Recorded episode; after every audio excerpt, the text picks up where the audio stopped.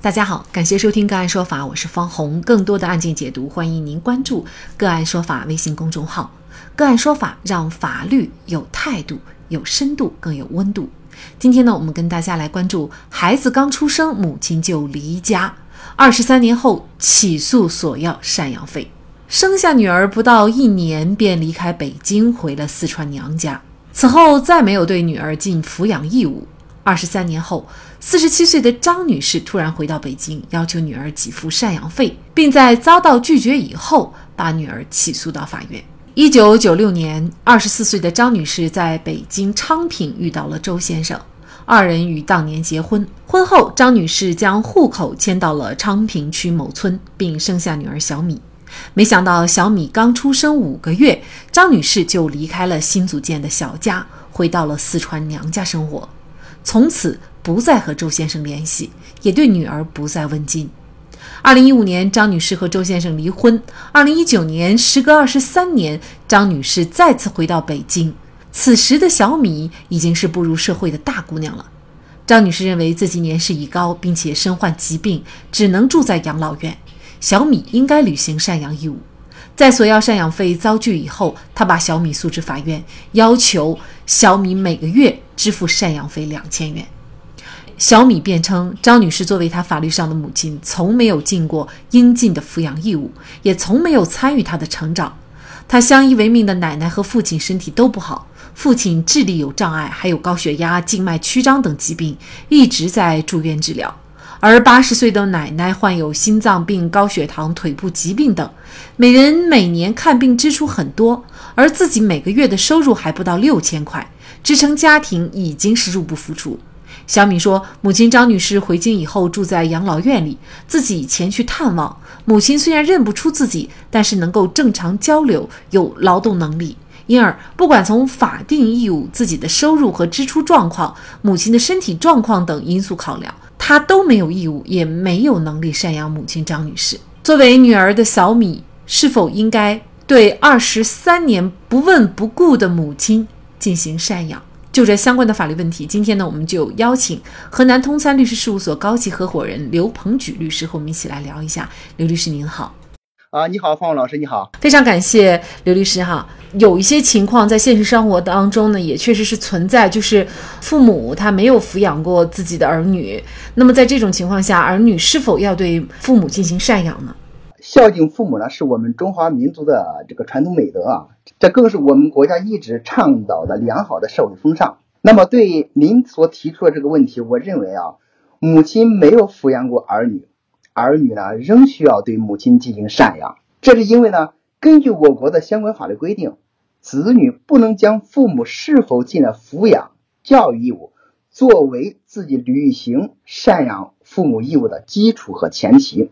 根据我国民法典第二十六条之法律规定啊，父母对未成年子女负有抚养、教育和保护的义务，成年子女呢，对父母负有赡养、辅助和保护的义务。民法典第一千零六十七条又规定，父母不履行抚养义务的未成年子女或者不能独立生活的成年子女，有要求父母给付抚养费的权利。成年子女不履行赡养义务的，缺乏劳动能力或者生活困难的父母，有要求成年子女给付抚养费、赡养费的权利。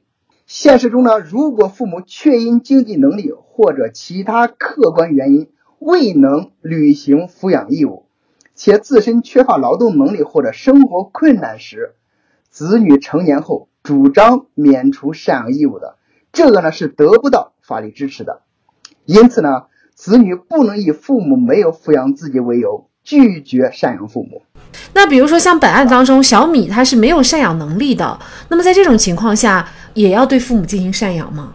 呃，是的，主持人啊，就我们刚才在前面陈述过了，子女呢不能以父母没有抚养自己为由拒绝赡养父母。但是涉及到本案，法院呢之所以驳回张女士的诉讼请求，是因为张女士没有证据证明自己丧失了劳动能力或者有精神疾病。但是如果说张女士步入了老年期，生活不能自理的这种情况下，她呢这个情形已经符合法律规定的成年子女赡养父母的法定情形。在这种情形下，小米呢则应当承担赡养张女士的法律义务。这个案件当中啊，作为张女士来说呢，法院认为她还没有步入老年期，虽然是住在养老院，但是呢，并没有证据证明她丧失了劳动能力，或者呢是有精神疾病，因而呢，呃，她要求女儿小米承担赡养义务的事实呢，法院认为依据不足。呃，虽然。名为母女，但是呢，却长期阻隔无情感交流。张女士呢，也没有尽到过抚养的义务。呃，所以呢，法院是依法驳回了张女士的诉讼请求。那么，法院驳回张女士诉讼请求的主要的原因呢，还是在于就是呃，张女士呢，她并没有丧失劳动能力啊。呃，那么这是否意味着，假如张女士她已经步入了老年期，而且也丧失了劳动能力，在这种情况下，其实小米仍然是要对母亲进行赡养的呢？呃，是的，主持人啊，就我们刚才在前面陈述过了，子女呢不能以父母没有抚养自己为由拒绝赡养父母。但是涉及到本案，法院呢之所以驳回张女士的诉讼请求，是因为张女士没有证据证明自己丧失了劳动能力或者有精神疾病。但是如果说张女士步入了老年期，生活不能自理的这种情况下，她呢这个情形已经符合法律规定的成年子女赡养父母的法定情形。在这种情形下，小米呢则应当承担赡养张女士的。法律义务，其实，在实际生活当中啊，有一些人会觉得，就是母亲只生不养，那么其实给子女造成的伤害是很大的。所以年老了呢，子女也不应该去赡养老人。那么您怎么看这个问题呢？呃，记得电影《小偷家族》里边有句著名的台词，说的是：“不是生了孩子就是母亲，养育之恩呢，永远大于生育之恩。父母把孩子生下来容易，但是要把孩子抚养成人。”这个呢，就需要投入巨大的财力和精力啊！我本人在此所呼吁的是啊，孩子他是一个独立的个体，他们不是我们的附属品。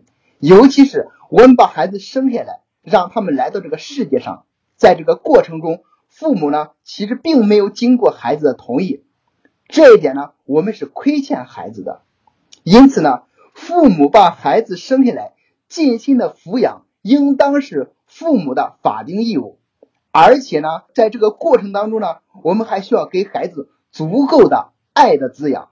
回到我们的问题，现实中权利和义务不完全是对等的，我们也不能苛求每个人都不会犯错。中华民族的传统美德更是教育我们要宽广的胸怀。我本人呢想说的是，宽恕别人，救赎自己。